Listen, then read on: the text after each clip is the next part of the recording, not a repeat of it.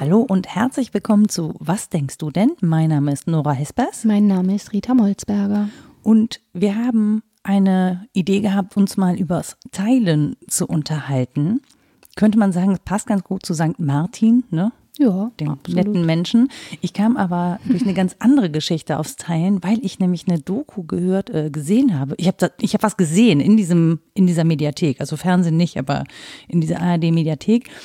Mm, und zwar die Doku von Ingo Zamperoni, der vor der US-Wahl in den USA war, um dort Menschen, unter anderem auch seinen Schwiegervater, zu fragen, warum er eigentlich Trump wählt. So. Und ähm, das, was dabei rausgekommen ist, war, dass ich mehrfach von Menschen gehört habe, dass sie gesagt haben, sie hätten keinen Bock zu teilen. Also sie hätten keinen Bock, ihren Wohlstand mit anderen zu teilen und schon gar nicht mit schwarzen Personen. Es hat mich nicht nur deswegen schockiert, weil es zutiefst rassistisch ist, sondern weil es so, weil es mir so selbstgerecht vorkam und ich mhm. dachte so, wie krass eigentlich. Also, was ist das für eine krasse Aussage, jemanden zu wählen, der Lügen verbreitet, der äh, Rassismus vorantreibt, der äh, rechtsextreme Parolen von sich gibt, der Frauenhasser ist und so weiter. Also, das ist einfach ein total misogyner Typ. Ähm, weil man nicht teilen will, das will mir irgendwie nicht so hm. in den Kopf. Und dann dachte ich, was ist denn das Problem am Teilen? Was ist denn so schwierig daran? Hm. Ja, also das ist natürlich jetzt schon ein komplexer Problemaufriss. Ne? Und die These. Hat auch gar nicht mehr viel mit St. Martin zu tun. kommen wir schon noch hin. ist ja auch Legende in erster Linie, aber wird schon irgendwie was dran sein. Nee, aber was Trump-Wählerschaft angeht, war ja auch lange in der Diskussion, dass genau das passiert, dass Menschen so aus einem Grund wählen und die ganzen anderen Kollateralschäden dabei schön übersehen. Also mhm. wenn es ihnen darum geht, ihren Besitzstand zu wahren, jetzt in dem Fall wählen sie konservativ, weil es da um Besitzstandwahrung geht mhm. und übersehen dabei, was sie alles noch so mit einkaufen. Mhm. Und das eben in vielen Aspekten, dass Menschen sich so einen Aspekt raussuchen, meinetwegen sind sie AbtreibungsgegnerInnen und wählen deswegen Trump und der ganze andere Scheiß ist ihnen egal. Mhm. Und so eben auch dieser Aspekt des Nicht-Teilen-Wollens. Spannend daran ist ja, dass man, wie, wie man selbst vor den Kopf gestoßen ist, mhm. wenn einem jemand sowas ins Gesicht sagt, beziehungsweise in die Kamera. Nee, ich ja. will nicht teilen. Ja, ja, auch wirklich so in so einem, in so einem, nö, mach ich nicht. Ja. Und man so denkt so, hä? Warum? Wäre ja die logische nächste Frage. Und dann kommt man wieder auf eine große Komplexität, nehme ich an, aus Angst, aus Bedrohtheit, aus wirklich um, selber existenzieller Not, vielleicht die Familiengeschichte, was weiß mhm. ich, da kann ja so viel dahinter stehen. Danach fragt man dann natürlich auch nicht mehr und darum ging es ja auch in der Doku nicht ähm, worauf das Phänomen aber jetzt eine Ebene drüber ja verweist, auch unser vor den Kopf gestoßen sein, ist, finde ich, dass hm, dieses Phänomen des Teilens oder Nicht-Teilens eine Aussage über unser Verständnis von Sozialität, äh, von Kultur, mhm. von Normen und Werten und so weiter macht. Mhm. Und dann geht es eben nicht mehr allein um, gebe ich was ab oder gebe ich nichts ab, sondern da tut sich direkt ein riesen Horizont auf, was steht da für ein Menschenbild hinter, wie verstehe ich Kulturalität, ähm, welches Gesellschaftsbild habe ich und so weiter. Daran bildet sich so vieles ab und das macht das Phänomen Teilen so spannend. Ich hatte ein großes Problem, das abzugrenzen ähm, von Geben. Wir hatten ja schon mal eine Folge zur Gabe, da mhm, hatte ich mal Schenken Moos und ja. so zum Schenken ähm, zitiert. Das spielt heute garantiert auch wieder rein und ähm, vom Teilhabediskurs. Mhm. Teil, teilnehmen, ja. teilgeben, teilsein. Mhm. Da waren wir, glaube ich, dann rausgekommen in der Folge, ne? ähm, weil das Teilen natürlich da auch mit drin steckt. Und es gibt so viele verschiedene Formen. Ich habe so drüber nachgedacht, seitdem wir uns drüber unterhalten haben, mm, dass es natürlich Formen gibt, wo man auf eine Gegengabe vermeintlich verzichtet ne, mhm. ne, oder wo man etwas halbiert oder in Stücke zerlegt und dann einen Teil behält und einen anderen Teil hergibt. Und dann gibt es aber auch Teilen, wo ähm, die Summe dann größer wird als die Teile. Mhm. Also es gibt einfach so viele verschiedene Formen, dass wir irgendwie auseinanderkriegen müssen, ähm, über welche wir jetzt gerade sprechen. Ich teile mit Rita vegane Nougat-Ringe. Nee, du teilst ja nicht, du schenkst mir einen von deinen beiden. Das ist ja eine Gabe. auch. Also, ja, ja. es ist eine Gabe, das zu können. Ich könnte die schwer hergeben, an dich vielleicht. Aber Das ist nämlich genau das, aber das ist das, was ich überlegt habe. Es könnte ja. Ja. auch, ich könnte ja auch nur einen kaufen, weißt du, und den dann zwischen uns aufteilen. Ja. Ja, das wäre ja dann auch ein Geschenk. ja. Aber das kann ich nicht so gut. Weil du dann keinen ganzen behältst. Ja, und dann, also man merkt ja schon auch bei sich selber, dass das eben nicht so einfach ist. Ne? Das Ja, ist klar. natürlich eingangs sehr provokant äh, formuliert, aber das ist schon so, dass man an sich selber auch merkt, es gibt Dinge, die kann man sehr leicht teilen Mhm. und es gibt aber auch Dinge, da Ja, und es ist aber auch nicht so leicht mit den Zuweisungen, was das jetzt über die Beziehungen aussagt. Mhm. Ich glaube, ich habe das schon mal zitiert. Ich kenne so eine ganz tolle Familie, Geschwister, drei Geschwister. Ähm, und die lieben sich, glaube ich, wirklich uneingeschränkt. Aber in der Kindheit musste jedes Snickers auf die Scheißküchenwaage. wenn ihr so. Das ging nicht, das einfach oder ein anderer Schokoriegel. ja, du weißt schon. Ich glaube, das gab es damals auch gar nicht bei unserem Dorf. Da gab es nur No-Name-Produkte. Ähm, aber ja, genau das, ne? dass man sich das Schwatze unter Fingernägeln, unter den Fingernägeln nicht gönnen würde, sich dabei aber heiß und innig liebt. Das gibt es ja nun auch.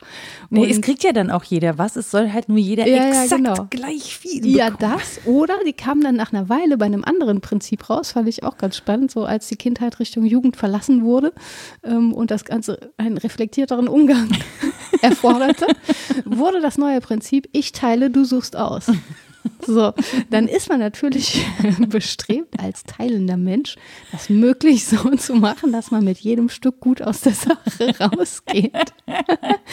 Während, und das verweist schon wieder auf diese große Komplexität, die ja auch möglich ist, total ungleich zu teilen und immer davon auszugehen, die andere wird schon aus Höflichkeit das kleinere Stück nehmen oder so. Oder die andere wird das größere nehmen. Ich werde dabei aber gut dastehen. Also dieser ganze Horizont von Sozialbeziehungen, womit man das so auch- auflädt, Ja. der ist riesig. Was ja auch eine kulturelle Komponente haben kann. Ne? Total. Es ist, Ja, kann ja. von Kultur zu Kultur unterschiedlich sein, ob es höflich ist, das kleinere oder das größere Stück zu nehmen. Ja, genau. Zum Und Beispiel. Das war ja auch schon ähm, ne, bei Marcel Mauss, wir sprachen drüber schon um 1900 rum in der ethnologischen Forschung, als er die Gabe untersucht hat, so ein Phänomen, das auffiel, dass man sich da zum Teil in den Ruin schenkte, um besser dazustehen.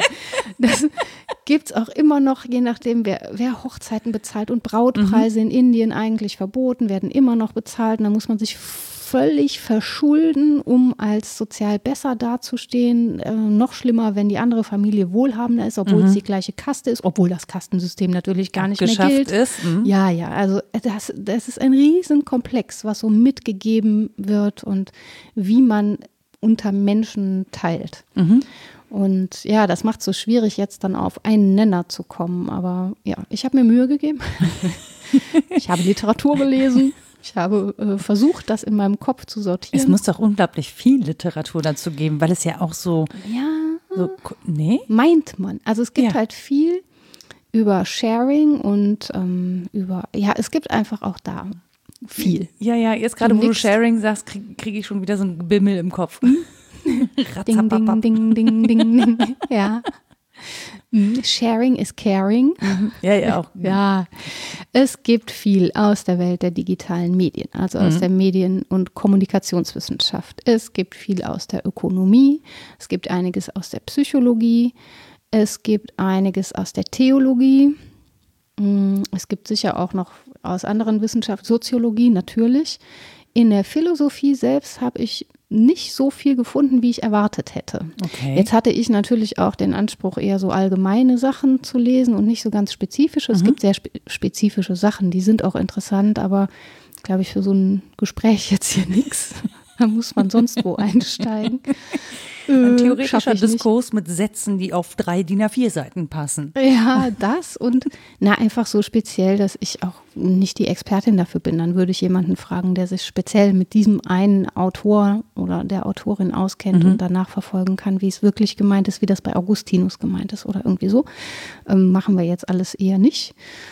Aber es war auf jeden Fall nicht so, dass es so ein, also es gibt so Bücher, die heißen Philosophie des Schenkens, Philosophie des Teilens und so. Da stehen aber erstaunlich andere Sachen drin, als man erwartet.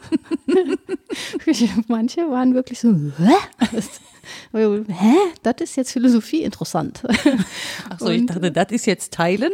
Ja, das auch. Ne, das so über ganz andere Phänomene und dann von hinten durch die Brust ins Auge äh, das Teilen dann doch vorkam. Und das macht es aber auch so spannend. Und es gibt natürlich Bücher, die haben es überhaupt nicht im Titel. Mhm. Ähm, da geht es aber eigentlich um nichts anderes. Zum Beispiel bei Derrida, den nenne ich später auch. Da geht es eigentlich um die Figur des Kreises und ob man wirklich geben kann. Ähm, ja, jedenfalls habe ich versucht, dieser Vielfalt Herrin zu werden, was vollkommen unmöglich ist. Aber ich scheitere ja sehr gerne auf niedrigem Niveau. Wenn immer alle sagen, man scheitert auf hohem Niveau, denke ich, ja, würde ich mal gerne. Das Niveau würde ich gerne erreichen. Ich scheitere schon weit vorher. Es sinkt für sie das Niveau. Und selbst auf dem kann ich noch scheitern. Aber also was sich so abzeichnete, war wirklich in, im Moment ein für die aktuelle Literatur ein großes Gewicht natürlich bei Social Media und Digitalität. Mhm. Was ich total spannend finde, als du das gerade ja. gesagt hast, dachte ich so, ja, interessant, dass wir Teilen mittlerweile mit Mitteilen ja. assoziieren. Ja. Ne? Was geht ja eigentlich, also ich teile ja keine Nachrichten, sondern ich teile sie mit. Ja, genau. Und da finde ich den Begriff, also wahrscheinlich gibt es da im, im englischsprachigen Raum nichts Konkreteres. Also im Deutschen sind wir immer gerne mit Präpositionen und so, dann können mhm. wir Dinge noch ein bisschen genauer bestimmen. Aber vielleicht ist Sharing dann sozusagen der Allgemeinbegriff auch fürs to share information. Ja, zum Beispiel. Ja. Oder es gibt das Shareholder Value aus den Wirtschaftswissenschaften. Sharing Economy finde ich auch geil. Genau, ja, ja. Geiler Begriff. Ja, äh, so und rund um dieses Themenfeld hat sich in mir, jetzt könnt ihr gerne nachher schreiben, äh, erboste Mails, wenn das totaler Schwachsinn ist, aber in mir hat sich so ein Dreischritt der Argumentation festgesetzt. Ich habe ihn dann mal aufgeschrieben. ich weiß nicht, ob das was ist.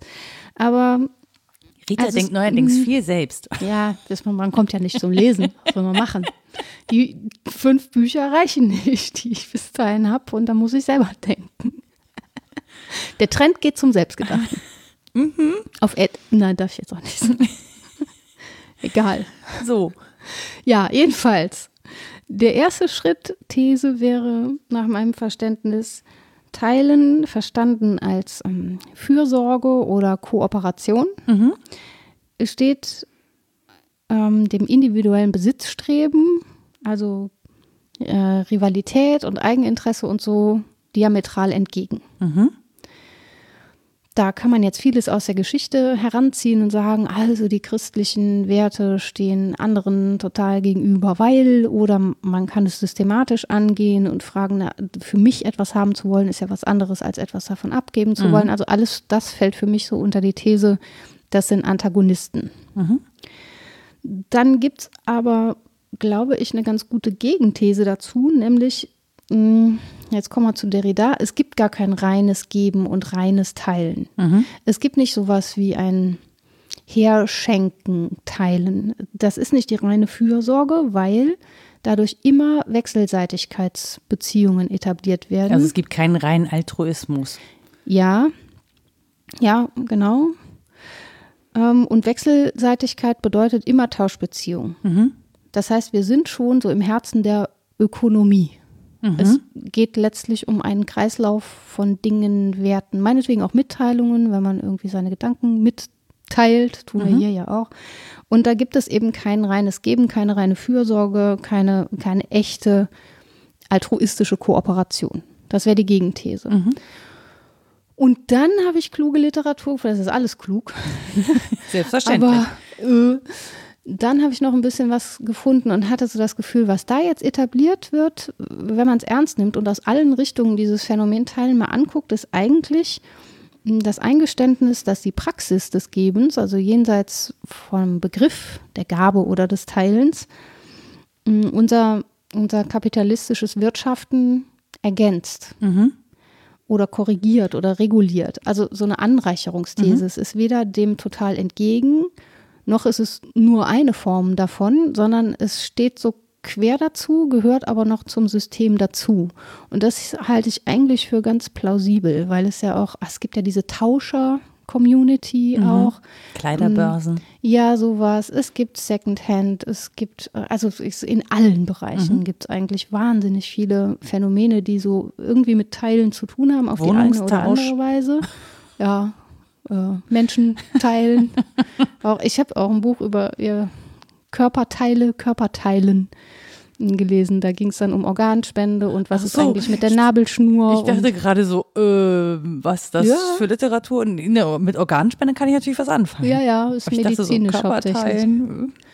Ja, vielleicht auch Zauberer, ich weiß es nicht. Die so mit der Säge. Ja, Keine Ahnung. Ja, Jungfrauen ja verteilen. Man endet ja dann immer bei der Leiblichkeit in letzter Zeit, tut ich. Deswegen musste ich auch da ein bisschen gucken. Aber ja, ich fand das auf jeden Fall plausibel zu sagen, das ähm, steht schon irgendwie quer dazu. Es gehört nicht so ganz rein in den ganzen ähm, Marktdiskurs, aber es fällt auch nicht ganz raus. Also Nee, das ist aber auch, deswegen finde ich ja dieses Sharing Economy oder Share Economy so spannend, ne? weil es Mhm. wird natürlich versucht, über dieses Teilen als Gegenentwurf zum Besitzen auch ein Geschäftsmodell zu Ja, genau. entwickeln. Ne? Und das dann als nachhaltig zu verkaufen. Und ich glaube aber, dass die Ökonomie dahinter also genauso kapitalistisch ist. So, das heißt, klar. nur im Vordergrund, das ist so, wo man so denkt, so ja, jetzt sind ja alle voll nett, die teilen halt alle voll Mhm. nett miteinander und so, ne, sharing cars und so. Und im Hintergrund stecken sich aber trotzdem die Taschen voll, gibt es trotzdem keine fairen Arbeitsbedingungen und, und, und. Also es ist Mhm. nicht so, dass sozusagen mh, das Teilen in dieser Sharing Economy so sich von, von oben nach unten durchzieht, sondern das ist sozusagen eine Basis des Teilens, aber die wird dann halt krass ökonomisiert, sodass nach oben nicht mehr so viel geteilt werden muss. Ja, und erstmal würde man ja naiv sagen, okay, wenn sich jetzt nicht mehr jede Familie den Rasenmäher kauft, die einen Rasen zu mähen hat, sondern nur noch pro Straßenzug ein, der dann rundum weitergegeben wird, dann müssen ja nicht mehr so viele Rasenmäher hergestellt werden. Also das war so mein Grundgedanke, als das aufkam mit diesen Tauschgeschäften. Reifeisen. Mhm. Da kann ich tatsächlich, und das ist, das kommt auch über die Recherchen zu meinem Opa, der sich so an diesem Gedanken orientierte, der ist ja auch nicht so neu. Das ist Nee, ja das nee. Witzige, Ja. dass wir immer denken, das ist so neu, weil es jetzt irgendwie im Internet zu finden ist. Es gibt ja Banken, die so funktionieren. Genau, Banken oder eben Genossenschaften. Da Genau. wurde die Maschine angeschafft und die wurde dann reihum auf die Höfe gegeben. Ja, genau. So, und die gehört halt jedem so ein bisschen und keiner hatte, es hatte aber nicht jeder einen eigenen Traktor. Und Ja, genau. ich, also ich weiß nicht, ob es wirklich, ich war da nicht, aber ich kann mir vorstellen, ist es nicht auch was, was vielleicht in, äh, in sozialistischen Staaten dann auch Teil Dass es der LPG gehört sozusagen. Genau, ja. Ja, also mh, auch da gibt es spannende Sachen zu diesen Gedanken der Allmende nochmal zu revitalisieren und zu sagen, wir haben da viel Gemeingut, also nicht Mhm. nur die Dinge, um zu bewirtschaften, sondern auch das Land. Wobei man sich aber vom Gedanken des Eigentums ja nicht löst, sondern das gehört dann halt allen, aber es gehört. Mhm. Während man ja eigentlich sagen könnte, Entschuldigung, aber Land zu besitzen, ist eigentlich an sich ein recht seltsamer Gedanke. Also, also das ist komisch, Ja. wenn man sich das auf der Zunge Wie Grenzen lässt. ziehen, ist es halt irgendwie Ja. eine Form von Willkür. Ja, genau. Also auch da löst es sich nicht vom Theorem des Eigentums. Und trotzdem, der erste Gedanke ist ja wirklich, man braucht weniger Rasenmäher. Dann stellt man halt weniger Rasenmäher her. Ist doch irgendwie gut, verbraucht weniger Ressourcen und so. Aber es verlagert sich dann hin in andere Diskurse. Ähm, und gerade im Zuge der Digitalisierung ähm, wird das natürlich auch ein Stück weit irrealer. Also da gibt es dann nicht mehr die Dinge zum Anfassen, sondern es geht um andere Dinge, äh, eben nicht dinglich, die geteilt werden und die auch wieder wertschöpfend sind und die? Ressourcen verbrauchen. Digidings, genau. ja, Digidinge. Digi, Digi, digi, digi. Ja, Entschuldigung. So, das geht jetzt den ganzen Abend in meinem Kopf so ab. Dankeschön dafür. Es ist doch für uns die sechste Stunde. Ja, die 14., 15., Ja. 16. Ich wollte das mal schön Mhm. ausdrücken. Ja. Nee, aber ja, also was sich daran zeigt, ist ja, wie gesagt, es verlagert sich, es wabert auch, also natürlich verändern sich die Dinge, aber vermutlich ist da schon was dran, dass es irgendwie doch immer zum ökonomischen Diskurs gehört und dass es jetzt für uns, die wir hier sprechen, auch ins kapitalistische System gehört. Jetzt müsste man jemanden mit DDR-Erfahrung da haben. Ja, das stimmt. Ich musste nur gerade dran denken, wie das bei Kindern ja auch funktioniert. Ne? Wir kommen ja auch immer wieder darauf zurück, aber dieses mein, dein, also Mhm. es ist ja schon irgendwas, was wir sehr früh lernen. Oder Ja. Mhm. was wir auch sehr früh austesten. Wollen wir das austesten? Also ja, das fängt so in der? Autonomiephase an und ist eigentlich auch wieder eine Riesenleistung, entwicklungspsychologisch gesehen, weil das vorher natürlich gar nicht, wenn ich mich gar nicht als abgetrenntes Subjekt wahrnehme, sondern irgendwie so als Gemeinschaftsvorkommendes, ähm, dann funktioniert das nicht mit mein und dein und mit dem Ich sagen kommt dann recht bald danach auch dieses mein dein Die und dann Wurzel wird, allen Übels. Dann wird aber ja komischerweise, ja für Rousseau schon, quasi. Aber lustigerweise wird ja dann eben nicht nach Eigentum unterschieden, sondern nach dem eigenen Willen. Also ich möchte, dass das meins ist. ja, das ist oder? Ja, ja, Ich präzise. tausendmal sagen, nein, es gehört eigentlich der Nora. Sie hat es dir nur kurz geliehen. Nein, meins. Das Walkie-Talkie meins. Also sie hat es ja gerade hergegeben. So, dann ist es, geht es ja, Ja. in den Besitz über. korrekt. Und das wird auch wahrgenommen wie so ein weiterer, äh, weiß ich nicht, ergänzender Organismus zum eigenen. So, das kann man dann auf keinen Fall wieder hergeben, weil man dann sehr, sehr verletzt ist, wenn man es wieder Ja, kurz vorm, kurz vorm Tod auch. ja, mindestens. Und natürlich ist das eine spannende Leistung, weil es da letztlich um Abgrenzungen geht, um Differenzierungen. Und das ist ja, auch das ist ein Teilen, finde ich, eine, ein Phänomen des Teilens. Wenn man was teilt, dann ist das ja ein Schnitt. Man muss sich so ein bisschen von sich selbst auch abtrennen. Ja, ne? Auf so genau. eine Metaebene kommen, so von, von außen das Ja. angucken. Und da sind wir wieder bei St. Martin, der bekanntlich den Mantel nicht nur geteilt hat, also was abgetrennt hat. Da ging es jetzt nicht um das Stück Stoff, sondern auch um, um eine Identitätsaussage. Also wenn das mit der Legende so stimmt, wurde der ja wahrgenommen schon innerhalb des Soldatentums als einer, der irgendwie nicht dazugehörte, so als irgendwie zufällig und aus Versehen dahin geratener Mönch und hat sich eben auch im Teilen dieses militärischen Symbolstücks ähm, identitär hervorgebracht. Na, identitär nicht, aber individuell vielleicht so. Und sich zu jemandem gemacht, ob bewusst oder unbewusst, aber zumindest gezeigt, wer er dadurch war. Und das ist, glaube ich, bei vielen Akten, wo man was abschneidet von sich symbolisch oder in echt, ja, so, dass man sich damit auch hervorbringt. Und dann sind wir wieder bei der These, dass Teilen letztlich ein Phänomen ist, an dem wir Sozialität ablesen können oder Menschenbilder. Ist ja übrigens inzwischen auch umgedichtet, dieses Lied, wie ich erfahren habe. Ist das das von so? St. Martin. mh. Das heißt jetzt, St. Martin ritt durch Pommes und Salat sein Pferd, das war ein Cola-Automat. Ja, Aprikose im Schuh, Ich habe das gehört und dachte, ach du liebes fang mich doch, bisschen. du Eierbock, höre ich in letzter Zeit sehr häufig. Immerhin hörst du Eierbock. Ja, genau. Ich höre das andere. Und ja, es war auch kein äh, Martinszug, sondern ein Martinsrennen, was veranstaltet wurde hier zu dritt. Aber gut. Jede wie sie will. Naja, aber es ist ja trotzdem seltsam, dass wir auch bis ins Erwachsenenalter noch diese, also es ist nicht immer eine Kindergeschichte gewesen. Ne? Nee. Das ist ja schon so, dass wir sozusagen Vorbilder des, der Selbstlosigkeit und Klar. des Teilens irgendwie brauchen und das eben auch als identitätsstiftend wahrnehmen können, dass Mhm. wir bereit sind, unseren Besitz zu teilen oder eben auch Statussymbole herzugeben oder zu zerteilen in irgendeiner Und dass Form. damit Werte kommuniziert wurden. Ne? Du musst dein Essen aufessen, anderswo hungern die Kinder. Mhm. Und dann dieses Gefühl, ja, soll ich jetzt die Hälfte von meiner Portion Kartoffeln in ein Postpaket stecken und wohin schicken, war also so mein erstes Gefühl, kann ich machen, aber Ja. na, es wird doch schlecht auf dem Weg dahin. Verhalte dich möglichst egozentrisch, damit die anderen auch in, also zu Recht weiter hungern. Ja, oder so. genau. Ja, aber das, was ist denn die Botschaft? Ja, dessen? ja, eben. Das ist doch äh, schräg, oder? Ja. Und ein Empfinden dafür hatte man auch schon früh, wo das Teilen offensichtlich sinnvoll ist, weil es die Sozialbeziehungen stabilisiert, Mhm. so im Nahbereich und wo einem das aber auch total fremd blieb, wenn das so abstrakt wurde, war, oder? Als Kind ist einem das fremd, also dass man dann denkt, hä, ähm, da hat aber doch konkret gar niemand persönlich etwas von, wenn ich das jetzt lasse. Oder Ich so. habe mich halt immer gefragt, warum man da Geld hingeben muss, weil das mit dem Kaufen noch nicht so ganz verstanden. Ja. Wenn die doch Hunger haben. Ja. Ähm, so, und das ist natürlich ein sehr Schmeckt Kind. da scheiße, so ein Schein. Ich muss das mal wieder ausspucken.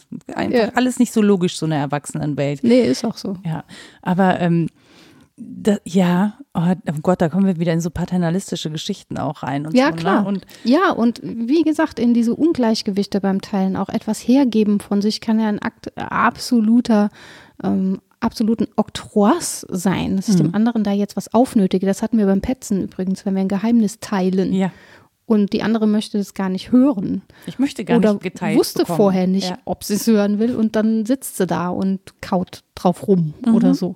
Also auch mit den Mitteilungen ist es ja häufig so, dass damit Machtbeziehungen etabliert werden auf die eine oder andere Weise. Und ja, da ist man eben sehr früh dabei oder schnell dabei zu sagen, ja, die Digitalität und die sozialen Medien, die haben jetzt so eine neue Form von Globalisierung und gutem Willen gezeigt und diese Generation ist eben eine teilende und mm, kommt damit sehr viel besser klar. Aber was da subtil auch an Machtbeziehungen herrscht oder an Paradoxien des Teilens, da guckt man vielleicht nicht so hin. Ich habe dazu mal ein Zitat, soll ich? Ja, bitte. Von wem? Äh, es gibt einen Band, der eine große Zusammenschau von wissenschaftlichen Zugängen zum Teilen präsentiert. Der heißt Kulturen und Ethiken des Teilens. Der erste Teil ist auf Englisch, der zweite auf Deutsch. Ähm, Und das bezog sich auf eine Tagung, ich glaube 2011. Also ein geteilter Band. Mhm, genau. Ja, ja. Und äh, das wäre jetzt fies dazu unterstellen, dass der der These anhängig ist, Teilen steht individuellem Besitzstreben total gegenüber. Aber also hier wird schon auch genannt, dass das alles sehr komplex ist. Aber in der Einführung steht, ich zitiere mal, eine ganze Generation von medienkompetenten, radikal globalisierten Menschen wächst mit der täglichen und persönlichen Erfahrung auf, dass das Teilen von digitalen Gütern ein unverzichtbares Element im Aufbau freundschaftlicher und gemeinschaftlicher Beziehungen verschiedenster Art ist. Schon da kann man ein Fragezeichen, aber gut. Heute stehen diese Erfahrungen im krassen Widerspruch zu anderen gesellschaftlichen Erfahrungen, bei denen Wettbewerb und individuelles Besitzstreben vorherrschen. Es ist unmöglich vorauszusagen, wie solche auseinanderweisenden Werte koexistieren und sich zueinander verhalten werden. Da stimme ich wieder zu, man kann das nicht vorhersagen. Aber ob es wirklich dieses Antagonistentum ist, das habe ich mich gefragt. Also ob das für die zitierte Generation, die medienkompetent ist und radikal globalisiert, mh, sind ja auch nicht alle Menschen mitglobalisiert worden, also nicht so richtig. Ja. Äh, Und ob das für die wirklich eine Erfahrung ist, die im krassen Widerspruch zu, ähm, zum Besitzstreben erfahren wird, das weiß ich gar nicht. Ich bin da auch nicht so sicher. Ich habe jetzt als erstes tatsächlich Copyright im Kopf. Das zum Beispiel oder auch verdienen mit dem Teilen von Inhalten, also Influencer. Genau, aber das ist ja, also äh, das ist ja schon so, dass die, also klar, Geld ist dann wieder Besitz und das, was daraus kommt, aber zum Beispiel dieses sich bedingungslos an Inhalten und auch kreativen Leistungen anderer zu bedienen, ohne da, ähm, dass da ein Besitzdenken ist, nicht des eigenen, sondern des anderen Besitzes. Ja. Also das, das Ding ist ja auch, ich muss ja auch eine Leistung erbringen. Meinen Besitz kann ich sehr gut definieren. Beim Besitz von anderen gehe ich damit gerne großzügiger um. So, ne? Das, das nehme ich mir dann einfach, weil Ja. ich es kann. Boah, da werde so. ich auch immer so. Ich mache das zum Teil auch, weil es mir nicht mehr bewusst ist. Be bekenne mich jetzt, das hier aktuelle Gewissenserforschung. Manchmal habe ich das Gefühl, es sei mein eigener Gedanke und es fällt mir viel später auf, oh, da habe ich irgendwas reproduziert. Und dabei bin ich aber super empfindlich, was den raubgeistigen Eigentums angeht. Also wenn Studierende das in Hausarbeiten machen, ich bin echt entgegenkommend, immer. So, ich red auch noch mal drüber und schick noch mal eine Mail und frage, musste das denn sein und was ist ihnen da passiert?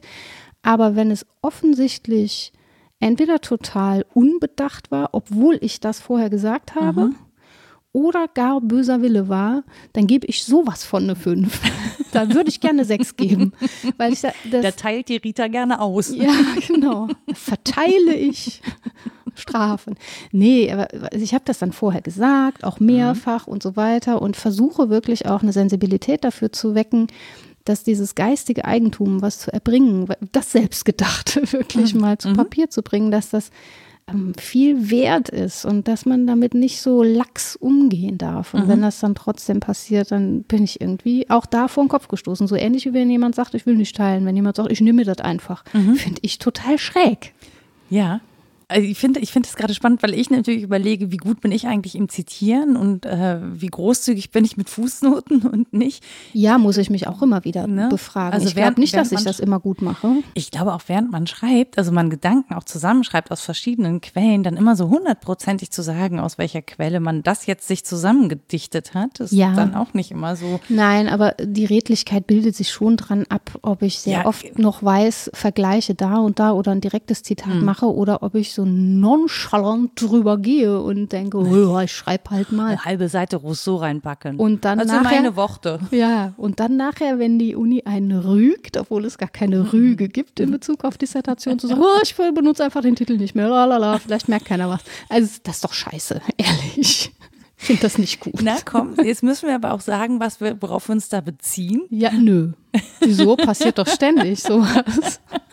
es gibt ja einen aktuellen Anlass, den haben die Leute ja in zwei, drei Wochen wieder vergessen. Ach so, ja, Politikerinnen die ja. sowas tun. Ne? Ist ja auch schon häufiger passiert, dass da Froni Plag drüber gegangen ist. Und ja. das ist auch mies, wenn man Person des öffentlichen Lebens ist und hat vielleicht im allerbesten Wissen und Gewissen seine Dis verfasst, 1983. Ist das, ne? Annette mhm. Schawan war auch so ein Fall, mhm. äh, wie jetzt der aktuelle.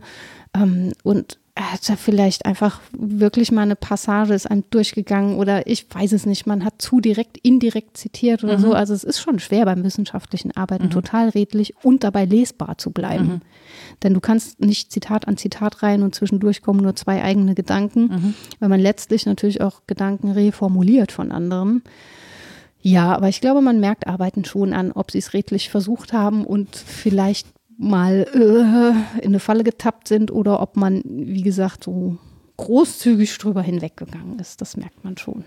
Da habe ich wenig Erfahrung, weil ich mich ja relativ früh vom wissenschaftlichen Arbeiten verabschiedet habe. Ja. Was nicht heißt, dass ich nicht für journalistisches Arbeiten auch äh, ne, ist ja das Gleiche. ordentlich arbeite.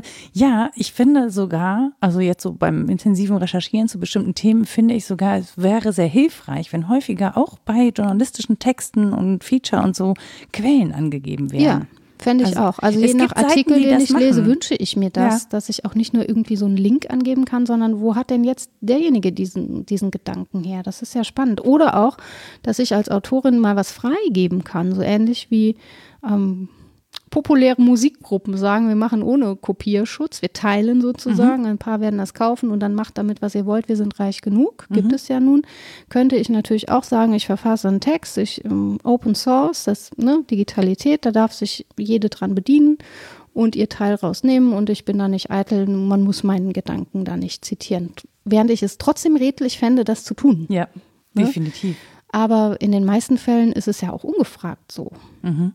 Und das ist eine Form, da würde ich auch sagen, als Wissenschaftlerin, die lange dran gesessen hat, da wäre ich keine Trump-Wählerin, oh nein, aber ich würde auch sagen, wenn ich das teile, ich möchte es unbedingt teilen, mhm. Sonst brauche ich es auch nicht veröffentlichen. Aber das ist ja schon, glaube ich, die andere Voraussetzung, dass du, ja. ne, dass du sagst, ich möchte es unbedingt teilen, ich möchte es freigeben. Ich möchte, dass es in den Diskurs geht und dann möchte ich, dass es weitergedacht wird. Das mhm. heißt aber auch, ich möchte nicht einfach nur schlecht zitiert werden, sondern ich möchte, dass Menschen mit dem Gedanken was machen, ihn in Grund und Boden kritisieren oder was drauf aufbauen mhm. oder ihn als Baustein nehmen für was anderes oder so.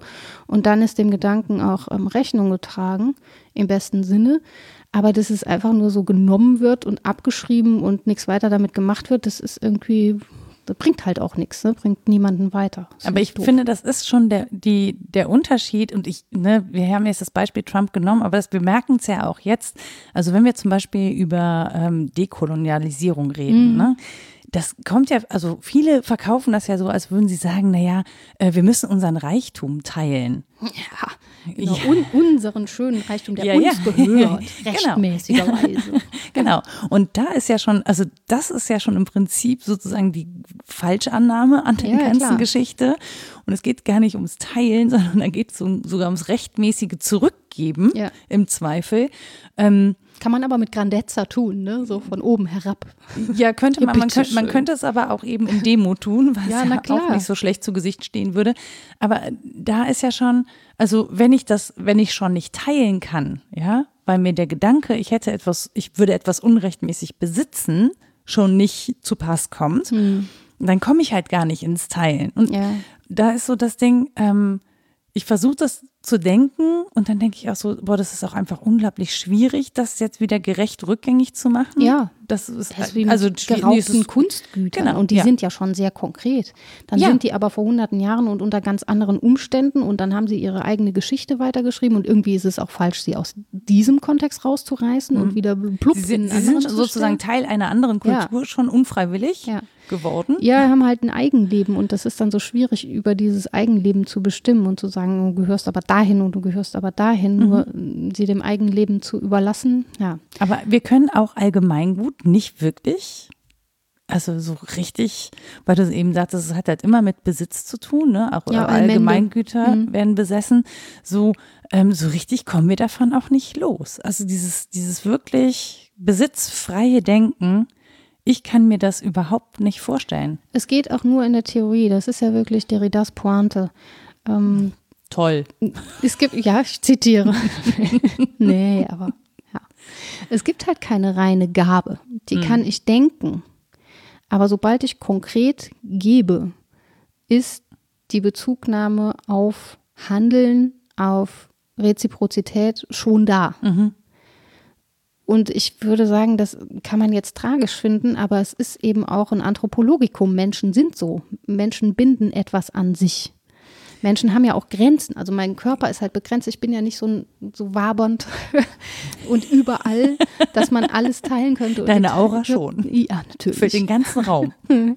Ja, selbst der ist ziemlich klein. Also noch Corona, Corona-mäßig groß genug, aber Für Geruch, Ritas, ne? Für Ritas Aura zu klein. ich mal ordentlich geschwitzt habe, dann ist das Haus zu klein.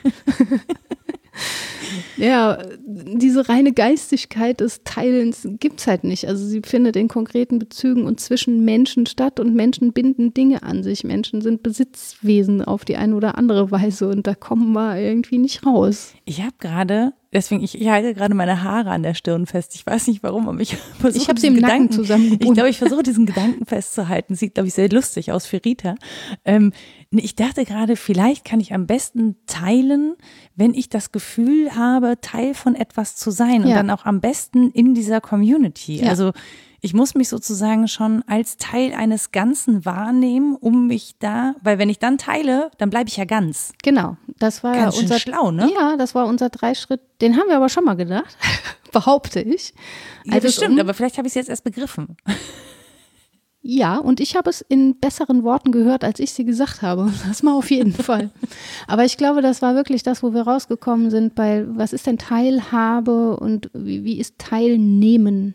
Ja, ja. Teilgeben Genau. geht nur, wenn ich Teil bin von. Also eigentlich geht es um Teilsein. Genau, aber das hatte ich nur so gesellschaftlich jetzt, wenn ich es jetzt auf materielle Güter beziehe, Ja. finde ich, hat das nochmal so einen anderen, also wenn ich mich als Teil dieser Welt begreife, als globales Wesen oder als mit diesen Menschen in Zusammenhang stehend, in Verbindung stehend, auch Ja. unmittelbar, dann ist mir, glaube ich, einleuchtender, dass ich sage, ich muss teilen oder auch verzichten oder Ja. weil ich zum Beispiel auch die direkte ähm, Antwort darauf spüre. Also Ja. ich habe ja ein, ne, eine direkte Reaktion darauf. Ich weiß ja, dass das zusammenhängt und da, wo es sozusagen eine Art Kreislauf gibt, kommt es ja dann auch wieder, ne, ich sende etwas aus und dann kommt es in irgendeiner Form zu mir zurück.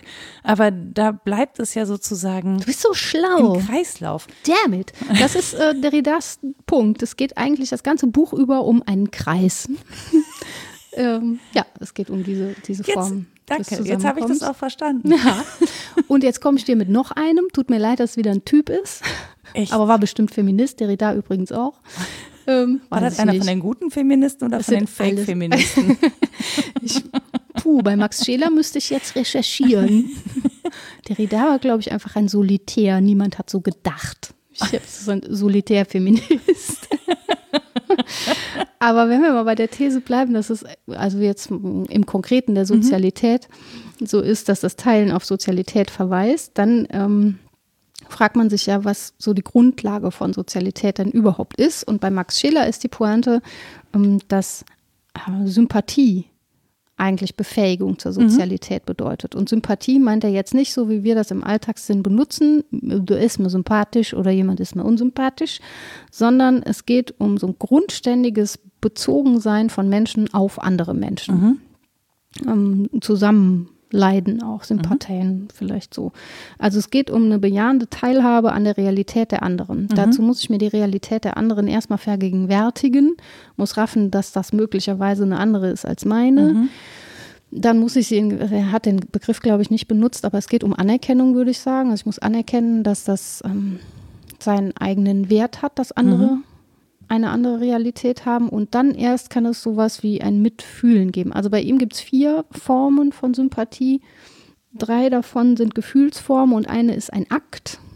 Das klingt dann auch wieder missverständlich. Ich sage sie jetzt erstmal. Also die erste Gefühlsform ist die Gefühlsansteckung. Mhm. Da geht es um so unbewusste Übertragungen. Also wo man Gefühle teilt, aber vielleicht total unbewusst. Meinetwegen, weiß ich nicht, jetzt im Moment nicht, aber im Stadion. Mhm. Ja, im Stadion, so, ja. So, so Massenphänomene. Und in der zweiten Form, dem Nachfühlen, geht es dann schon um ein Wissen darum, dass die andere was erlebt. Mhm. Aber erstmal nur wissen, dass das so ist. Das ist erstmal Nachfühlen. Dann kommt die dritte Gefühlsform, das ist das Mitfühlen. Da mhm. nimmt man dann schon teil an den Gefühlen des Gegenübers. Und das vierte, vierte Form von Sympathie, sagt er, ist eigentlich ein Akt, nämlich der Akt der Liebe. Mhm. Liebesakt, versteht man natürlich anders, ist für ihn aber ein geistiger Akt, nämlich eine Bewegung des Gemüts, die produktiv schöpferisch ist und die nicht Reaktion ist, wie die anderen drei Formen, mhm. wo ich mhm. reagiere auf die Welten anderer, sondern die, die schöpfend ist, die aus sich kommt, wo ich mich etwas zuwende. Und deswegen ist letztlich auch das Hassen ein Akt der Sympathie oder auf Sympathie beruhend, weil es da auch um das Zusammensein von Menschen geht, nur halt im umgekehrten Fall. Da geht es jetzt um die Vernichtung dieses Schaffens, aber mhm. es ist nur die Negativfolie des Ganzen. Und ich finde, wenn man darauf mal guckt, also wo Sympathie in dieser Form Teilen beherrscht, mhm dann sieht man auch die ganzen digitalen Phänomene irgendwie mal anders.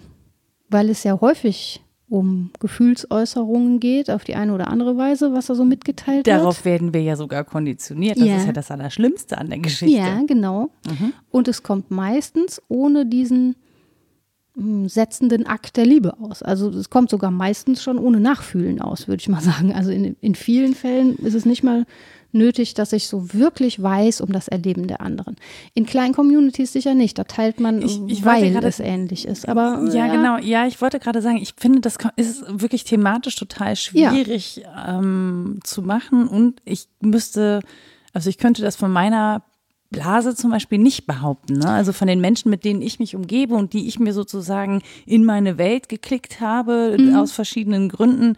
Ähm, da habe ich mir Menschen explizit gesucht, die Dinge mitzuteilen haben, die empathisch aber auch sind, die Anliegen haben, ähm, die zugewandt der Welt sind. Ja, also und da geht es dann um mitfühlendes Teilen, ne? Genau. Und da sche ja, scheint dann schon so eine eigene Mitwelt auch auf, in eine Sozialität mit den anderen, die nicht nur irgendwie Figuren sind in deinem Universum, sondern die auch produktiv so ihr eigenes machen, an dem du dann teilhaben ja, kannst. Was ich, ja, aber was ich gerade daran so traurig finde, ist, dass all diese Menschen mit diesen guten Herzen und diesen ne, Weltzugewandtheit tatsächlich immer die Dinge teilen, die einen besonders traurig machen ja. die Welt. die beschäftigt das halt, ne? Ja, ja, ja, aber das ist halt so, wo man so denkt, das macht es am Ende natürlich auch schwierig, weil man eben mitfühlt, mitleidet, weltoffen ist, auf Missstände hinweisen möchte und so. Ähm, ist es schon auch eine Welt, die, obwohl sie aus so vielen großherzigen Menschen besteht, sehr düstere Anteile hat. Mhm.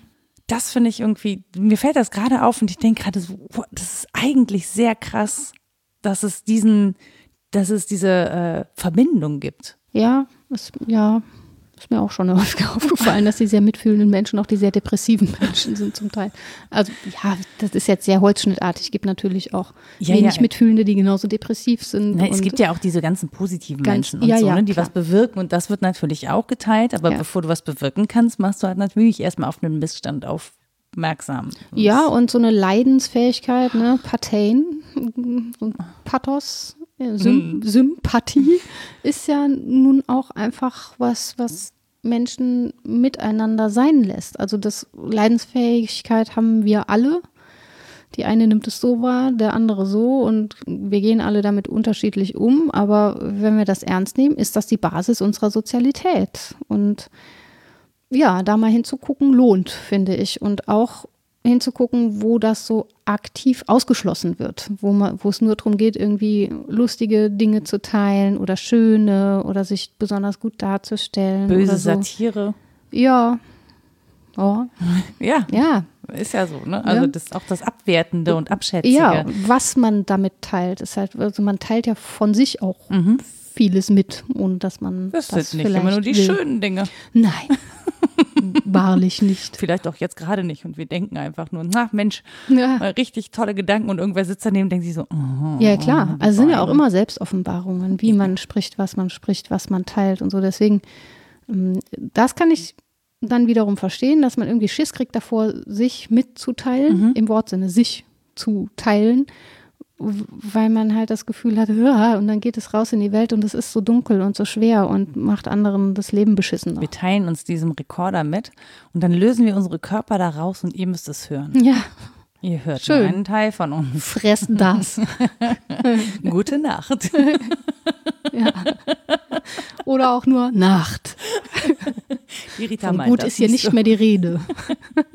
Sie meint das nicht so. Es ist einfach Doch. November, es ist sehr dunkel. Nein, ich bin, bin ein schwarzes Loch, was das angeht. Also je nach Befindlichkeit im Zyklus. Natürlich bin ich eine Frau. Ist ja klar. Ich habe wirklich, ja. Die Rita ist ein schwarzes Loch. Schöner Titel für die Folge. Nein, bitte nicht. Nein, natürlich nicht. Angst. Wo kommen wir denn jetzt aus bei diesem ganzen Geteile? Ich finde Ja, tatsächlich, oh, man müsste eigentlich nochmal so eine eigene Folge machen über das digitale Teilen Ja. und nochmal mit jemandem sprechen, der diese Sharing Economy noch so ein bisschen Ja, ja. anders Ja, wie erklärt. gesagt, der Band, den ich gleich auch zitiere, der macht so eine Mehrperspektivität auf und es gibt von allem halt ganz viel, das merkt man auch, aber wenn man sich ein bisschen einlesen will, ist, glaube ich, ganz gut, um erstmal mit so einzelnen Aufsätzen einzufangen und dann fällt einem aber auch auf, ich müsste das alles erstmal richtig verstehen, um irgendwo rauszukommen.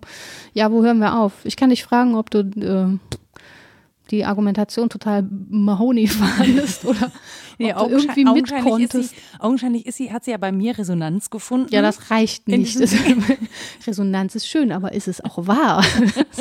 Ja, das weiß ich doch nicht. Ich, kann ich komme ja aus meiner Welt auch nicht raus. Ja. Aber ich äh, tatsächlich muss ich aufgrund deiner Hinweise wirklich daran denken, wie diese Generation nach uns, also wir sind eigentlich auch erst Anfang Mitte 20, aber wie diese Generation nach uns wirklich in einer durchaus anderen Welt aufwächst, dadurch, dass eben das Digitale schon so vorhanden ist, dass es grundsätzlich, also Daten mitzuteilen und so, ne? Also wir, wir teilen ja noch Ja. ganz andere Dinge von uns mit und in und die das- Welt ja, als ist jemals alles zuvor. So ambivalent, auch was man an Daten Das von Teilen- Dritten weitergibt. Genau. Und, so. ja, ja. Und das Teilen von, ähm, ein Teil von Nachhaltigkeit ist, also dieser ganzen Nachhaltigkeitsbewegung, mit der diese jungen Menschen ja auch aufwachsen und die diese Ideen ja nochmal ganz anders weiterdenken können, als wir das tun und es ja auch schon tun, ne? Also Ja. die auch schon ganz andere Leben führen, die ähm, mehrheitlich zum Beispiel gar nicht so ein großes Problem damit haben, über sowas zu diskutieren wie ein bedingungsloses Grundeinkommen. Ja. Aufgrund des Wohlstandes, den wir haben. Das ist ja auch, ne, also ja, das, das kann, kann man das tei teilen, ja. Also ich meine, unsere Steuern, ist- also wir zahlen, und das ist ja der in Anführungsstrichen Witz an der Sache. Wir leben ja de facto in einer Solidargemeinschaft, sollte man meinen.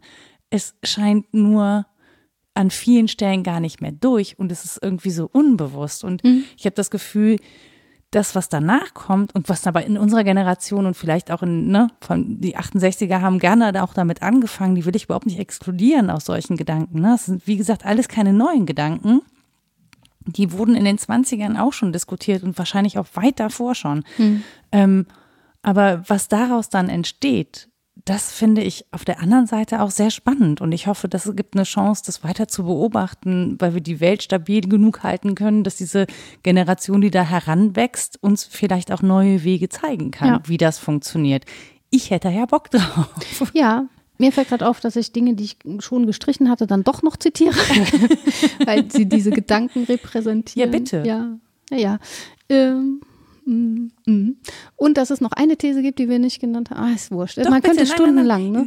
Bitte. Es gibt also so eine Ergänzung zu der Synthese, dass das Ganze den kapitalistischen Raum sozusagen erweitert, ähm, wäre zu sagen, es ist aber mm, eher ins Private gerutscht. mhm. diese Formen des Teilens sind, weil du sagst Solidargemeinschaft und so, es gab ja sehr formalisierte, ähm, liberalistische Argumente ähm, und Entwürfe, die das Ganze wirklich als verallgemeinerndes gedacht mhm. haben, als politisches und soziales. Und eine These ist, dass wir das zunehmend ähm, ins Private rutschen lassen, während es weiterhin ja die gleiche Bedeutung hat im mhm kommunalen Kontext. So. Was, aber ja tatsächlich auch passiert. Ne? Ich kann ja. mir so einen Acker, Gemüseacker irgendwo mieten und da anbauen und dann kann ich das entweder für mich selber nehmen oder ähm, auch wenn wir übers Lebensmittel retten. Also diese ganze Foodsharing-Nummer zum Beispiel mit geretteten Lebensmitteln, die ist ja hoch organisiert. Ja. Ne? Und, und ist dann aber letztlich auch wieder Privatsache, ob du mitmachst genau. oder nicht. Genau, das meine ich so. Und auch ob du jetzt im Unverpacktladen einkaufen gehst oder zum nächsten, keine Ahnung, Supermarkt um die Ecke zur nächsten Handelskette, das bleibt bleibt dir überlassen. Das heißt, wir leben ja in einer viel größeren Bandbreite an Möglichkeiten. Ja du hattest, das, das hattest du früher nicht. Also das, ja. der Tante Emma Laden war halt Standard, unverpackt war dann auch Standard. Dann mhm. musstest du halt dein Vorratsgedöns mitbringen. Und dann versuch mal auf Basis dessen mal so individualistisch einen Supermarkt zu machen. Nein, ich möchte nicht unverpackt. Ich verpacke jetzt alles. ja, aber damals war ne, der erste verpackt Supermarkt, Convenience Food, ja, ja. Dosen, das war ja ein Riesenfortschritt. Ja, ja, klar. Und jetzt sozusagen. Dabei hat man nur Arbeit delegiert ans ja, Individuum. Ja. Aber es ist, es ist schon spannend, dass vor dem Hintergrund des Teilens, also ich kann natürlich größere Massen auch verteilen an mhm. Nahrungsmitteln und so. Ähm, das finde ich schon auch spannend. Und dann ist es natürlich Teil von äh, Kapitalismus und ja. Ökonomie. Also ja, und trotzdem setzt es so ein kleines Fragezeichen an das Menschenbild Homo economicus, weil es einfach so beständig ist über die Jahrtausende und Jahrhunderte hinweg, dass Menschen irgendwie daneben noch was anderes machen, mhm. was sich auf andere Weise lohnt zumindest oder was sich tatsächlich auch mal nicht so direkt lohnt, ähm, dass es ja häufig auch mal nicht so direkt oder mal schief geht, ne? Ähm, dass das zumindest ein kleines Fragezeichen an, an dieses Theorem setzt, dass wir komplett durchökonomisiert als Mensch wären. Also es ist, ja. wie gesagt, es, ist, es schillert so ein bisschen das Phänomen, finde ich. Es das ist sehr paradox. Ich, genau, das finde ich auch. Das liegt aber ähm, oder hängt in meinem in meiner Wahrnehmung damit zusammen, wie Menschen ihre Lebensstandards definieren und mhm. definieren wollen, was sie für gut empfinden. Und ehrlich gesagt, ich bin ja mittlerweile große Anhängerin dieses Tante Emma Ladens mhm. oder dieses Unverpackt Ladens, weil das persönlicher ist. Mhm. So, es ist nicht so anonym, du rennst da nicht einfach durch, ähm, ne? Und du kommst ins Gespräch, weil du ins Gespräch kommen musst, weil du erstmal rausfinden musst, wie das funktioniert. Und du hast immer einen persönlicheren Bezug. Und gerade in der Großstadt finde ich das dann, obwohl ich gerne hier auch anonym bin, ja. doch wieder nett, auch eine persönliche Anlaufstelle mhm. zu haben. Und da merkt man, was einem sonst so fehlt. Ja, gerade so in Corona-Zeiten. Ich glaube, Menschen entwickeln oh ja. einen großen Hunger auf Mitteilung und echtes Gespräch. Austausch. und auch Spiritualität, glaube ich. Aber das ist ein anderes Thema. Das mag, was wir so alles vermissen. Wie, ich, wieso? Ich bin ja eh schon so katholisch. Hast es endlich eingesehen? Nein. Also ich bin hier die Ketzerin, das war klar ist. Also ich, ich als Atheistin nenne jetzt einfach mal die Literatur. Katholische Atheistin. Restkatholisch nenne ich es gerne, was ich bin. Und auch das ist geklaut, glaube ich, von ich vielleicht sogar. Nee, ich weiß es nicht mehr, das muss ich nachgucken. Aber es ist garantiert geklaut. So was Schlaues habe ich nicht selbst getan. Wir machen es in eine Fußnote. Ja, sehr gut. Alrighty, dann mache ich mal, oder? Ja, bitte. Cahiers Alain, Anthropologie der Gabe. Der bezieht sich auf Marcel Moos und das Geben. Wir hatten ja eingangs gesagt, man kann das nicht so richtig trennen, das Geben und Teilhaben und Teilen. Ähm, das ist 2008, meine ich, erschienen, vielleicht auch schon in zweiter Auflage, muss man gucken, ist auf jeden Fall relativ neu. Ähm, ich sage jetzt nichts mehr dazu, was da drin steht, ne? Ich sage nur die Titel. sag, sag, alles, was das du sagen ewige möchtest. Folge. Nein, nein, mach Sie ist nicht. noch gar nicht so ewig. Du kannst sagen, was du sagen möchtest. Nein, ich lasse es jetzt weg. So, Jacques Derrida, Falschgeld, Zeit geben. Das habe ich schon mal zitiert, aber im anderen Kontext, da kommt das mit, jetzt laber ich doch wieder, da kommt das mit der Kreismetapher und dass die Gabe selbst, ich zitiere noch einmal, weil es so schön ist, die Gabe selber wird nie mit der Präsenz ihres Phänomens zusammenfallen. Das ist das Argument. Also mhm. die Gabe ist was Theoretisches, aber sobald sie präsent wird, ist es eben nicht mehr theoretisch, sondern Teil der Wechselbeziehung.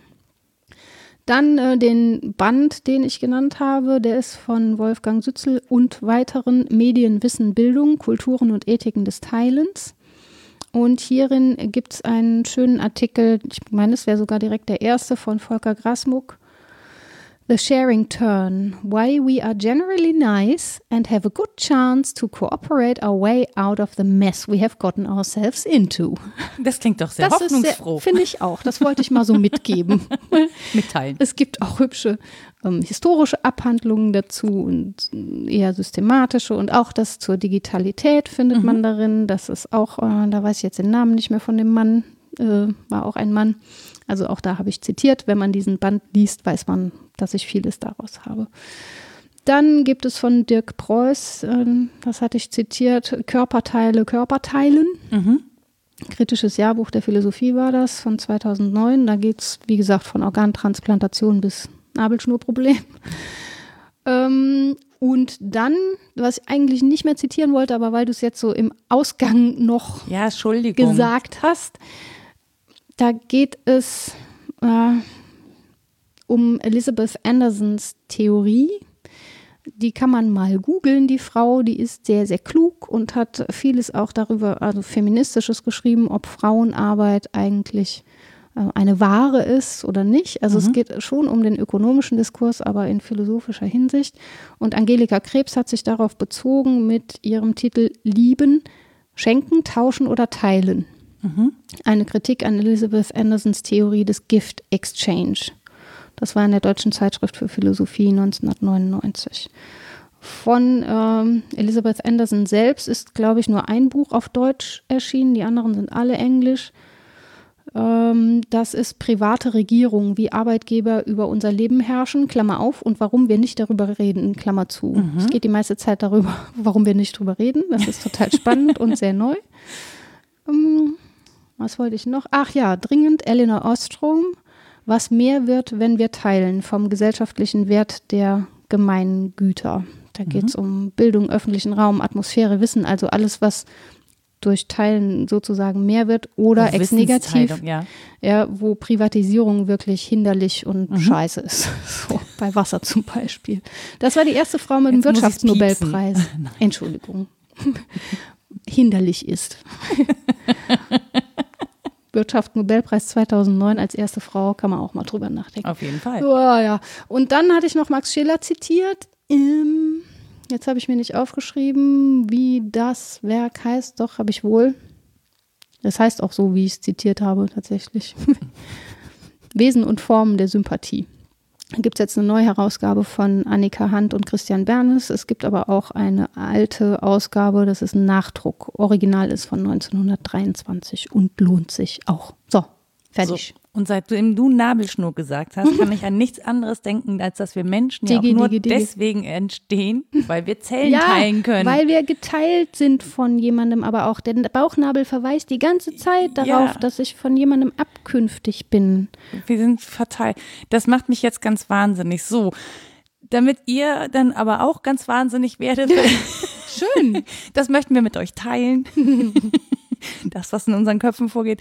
Ähm, nein, ich habe gerade überlegt, dass ich es total ähm, spannend fände, eure Geschichten vom Teilen und vielleicht auch in anderen Kulturbezügen zu hören, wenn ihr uns denn hören solltet. Äh, was finde ich super spannend, wie das gehandhabt wird. Also was ist das, was bedeutet Teilen für euch? Was macht das mit euch? Teilt ihr gerne? Findet ihr Teilen doof? Keine Ahnung.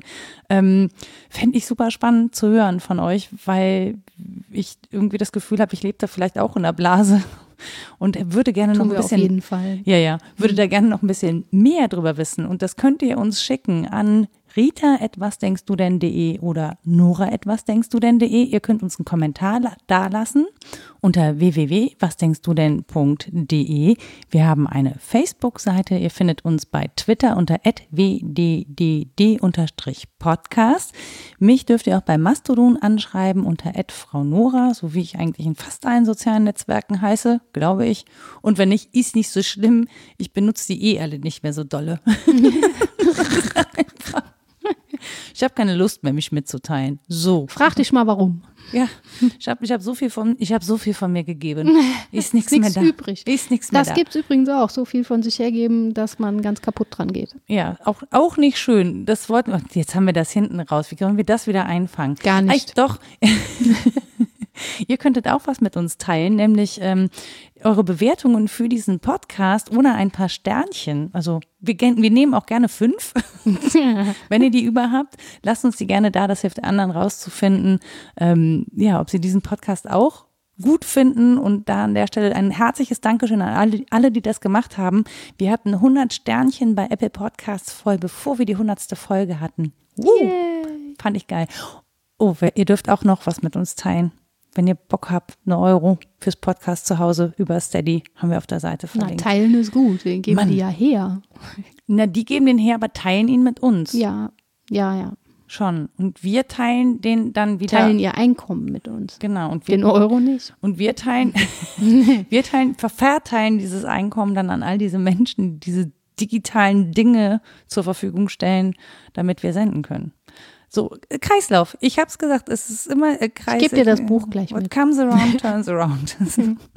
Bis dahin, viel Spaß, habt eine gute Zeit und äh, passt auf euch auf. Tschüss. Tschüss.